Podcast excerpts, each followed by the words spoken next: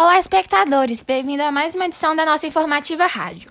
Hoje o programa irá ser um pouco diferente. Vamos comentar um pouco sobre uma figura muito importante para a história das grandes navegações, o conhecido Pedro Álvares Cabral. Uma equipe de historiadores encontrou um diário escrito pelo próprio Cabral durante sua viagem em busca das Índias que o fez encontrar o nosso querido Brasil. Infelizmente, como é um objeto muito antigo, uma parte dele foi perdida, tornando-se ilegível. Porém, resolvemos compartilhar com vocês as páginas que puderam ser restauradas. Começaremos a lê-lo agora e faremos comentários sobre a viagem após a leitura.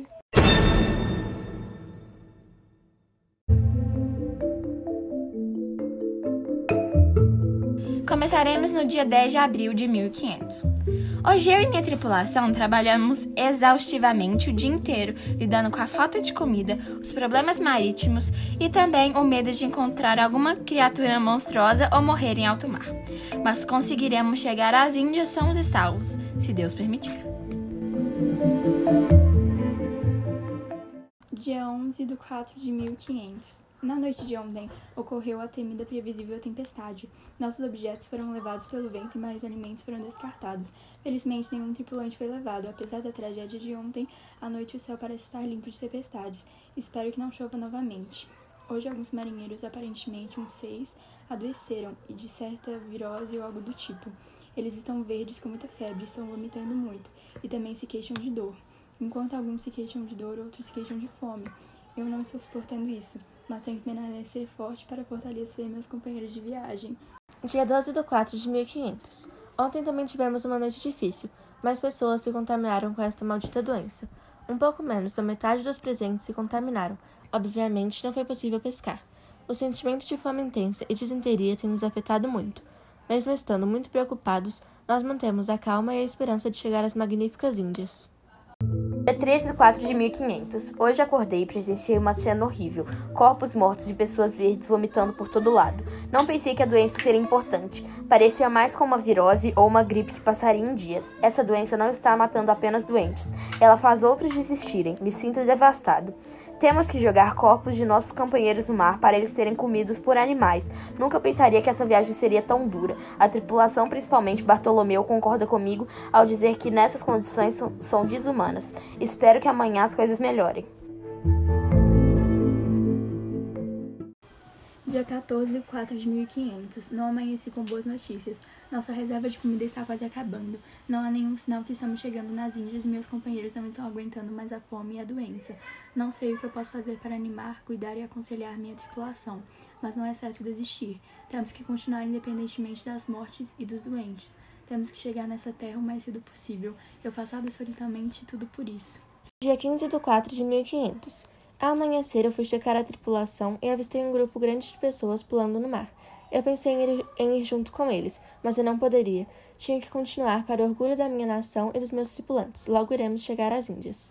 Ao entardecer, vi mais mortes ocorrerem. Estávamos com menos da metade dos homens. Precisávamos daqueles que adoeceram e morreram de fome. Não sei se iremos aguentar. Dia 16 de 4 de 1500. Nós distribuímos um pequeno pacote de biscoito e cerca de um litro e meio de vinho para cada tripulante, o que aparentemente não era suficiente para uma boa condição. Muitos marinheiros estavam morrendo de fome e da maldita doença. Eu não pude fazer nada. Me senti insuficiente. Hoje, poucos homens desistiram, graças a Deus.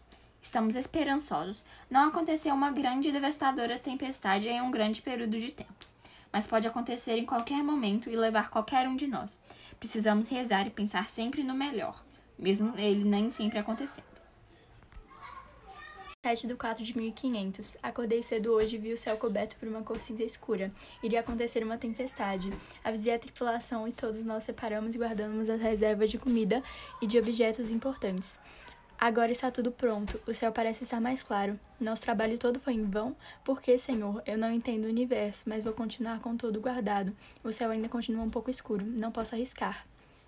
Dia 18 de 4 de 1500. Acordei logo cedo com barulhos enormes. Estávamos passando por mais uma tempestade. Então levantei e vi alguns dos meus companheiros já acordados e desesperados. Rapidamente, acordamos os outros enquanto a tempestade só piorava. Tentamos nos proteger e proteger nossos suplementos.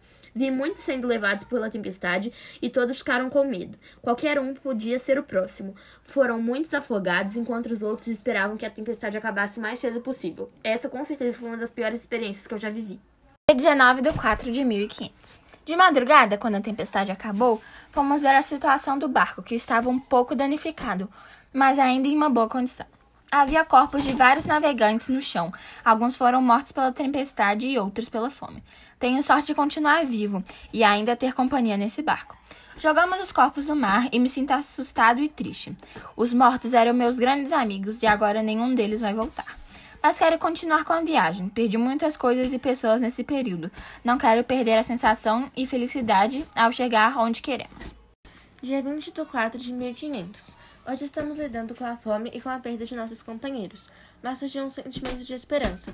A doença parece realmente estar se controlando. Pessoas contaminadas estão melhorando e as outras não estão se contaminando com tanta facilidade.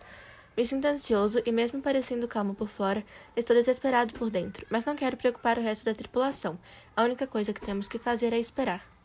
Dia 21 de 4 de 1500. Hoje está sendo um dia tranquilo, tirando o fato de que estamos famintos e estamos ansiosos para chegarmos à Índia. A viagem está sendo muito estressante para todos. Várias pessoas morreram e não temos mais comida, mas a doença já quase não existe. Agora à tarde avistei gaivotas, logo chamaremos a Índia. O que me acalma, o mar parece lindo e assustador.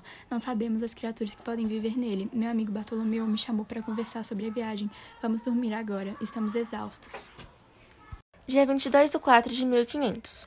Hoje acordamos com mais companheiros mortos devido à doença, o que está me deixando muito chateado e me fazendo questionar se devemos continuar.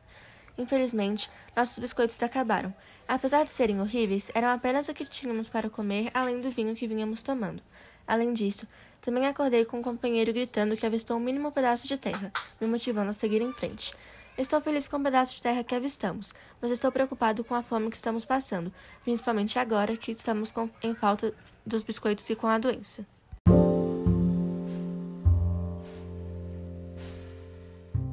Dia 23 de 4 de 1500. A noite ontem foi difícil, todos mal-humorados porque estavam com fome.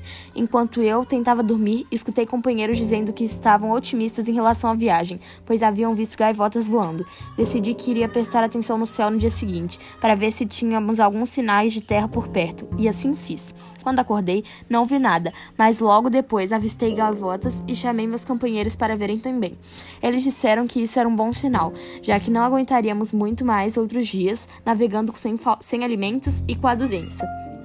Não vou mentir, isso me deixou triste. Nunca imaginei que perderia tantos amigos assim, mas não sabia, mas eu sabia que tinha que continuar. Então, deixei esse pensamento de lado. Algumas horas se passaram e finalmente ficamos felizes novamente. Já podíamos ver muita terra, bastou segundos para todos começarem a gritar em comemoração. Passamos, paramos a navegação e saímos do mar. Dia 24 de 4 de 1500. Quando chegamos, achamos algumas pessoas diferentes. Não sei descrevê-las muito bem, mas estavam nuas e não falavam nosso idioma. Podemos perceber que são simples e farão o que nós mandarmos. Percebemos que alguns têm rivalidade entre si, mas nenhum pareceu contente com nossa chegada. Eles tinham sua própria língua e eram completamente diferentes de nós. Chamei meus companheiros para discutirmos um assunto importante: a doença. Ainda não sei se eles podem ser contaminados pela nossa doença, e talvez eles tenham uma cura que possa ser usada por nós. A conversa não rendeu muito, mas todos concordamos que vai ser difícil colocá-los do nosso lado, pois estão tentando nos, nos expulsar a todo momento. Bom, ainda não sei de muita coisa, mas apesar de não estar muito entusiasmado com essas pessoas, já estou feliz por termos achado terra. Aparentemente, não estamos na, nas Índias, mas minha tripulação e eu acreditamos que esteja perto e decidimos que vamos ficar aqui por enquanto. Dia 25 de 4 de 1500. A noite passada não foi nada fácil. Nós não nos demos mal com as pessoas que encontramos aqui. Elas estavam sempre tentando nos expulsar e nos atacar. Acabamos conseguindo dormir, mas não muito bem. Isso não importa muito. O mais importante é que decidimos fazer uma reunião hoje com todos os companheiros da navegação para decidirmos o que vamos fazer com as simples pessoas. Já se passaram algumas horas desde que escrevi a primeira parte do diário do dia de hoje e já realizamos a reunião. A reunião não durou muito, pois as pessoas aqui ficaram nos atormentando o tempo todo. Decidimos que vamos ensiná-los nosso idioma, mesmo que eles não queiram. Precisamos usá-los a nosso favor, e esse é o único jeito. Decidimos também participar das festanças. Acreditamos que estamos com uma boa, boa relação, melhor se compararmos com ontem. Enquanto eu e meus companheiros conversamos novamente, percebemos a presença de lindos pássaros. Acho que eles poderão ser úteis também. Bom, espectadores, foi isso. Espero que vocês tenham gostado muito da nossa apresentação de como foi um pedaço da navegação de Pedro Álvares Cabral que deveria ter chegado às Índias, mas chegou no nosso querido Brasil. Vejo vocês semana que vem.